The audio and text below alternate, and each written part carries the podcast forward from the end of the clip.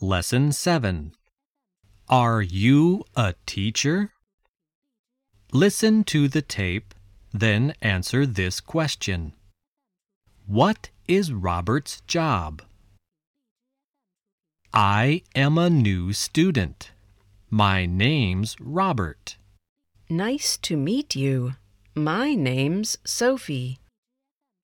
Are you French? Yes, I am. Are you French too? No, I am not. What nationality are you? I'm Italian. Are you a teacher? No, I'm not. What's your job? I'm a keyboard operator. What's your job? I'm an engineer.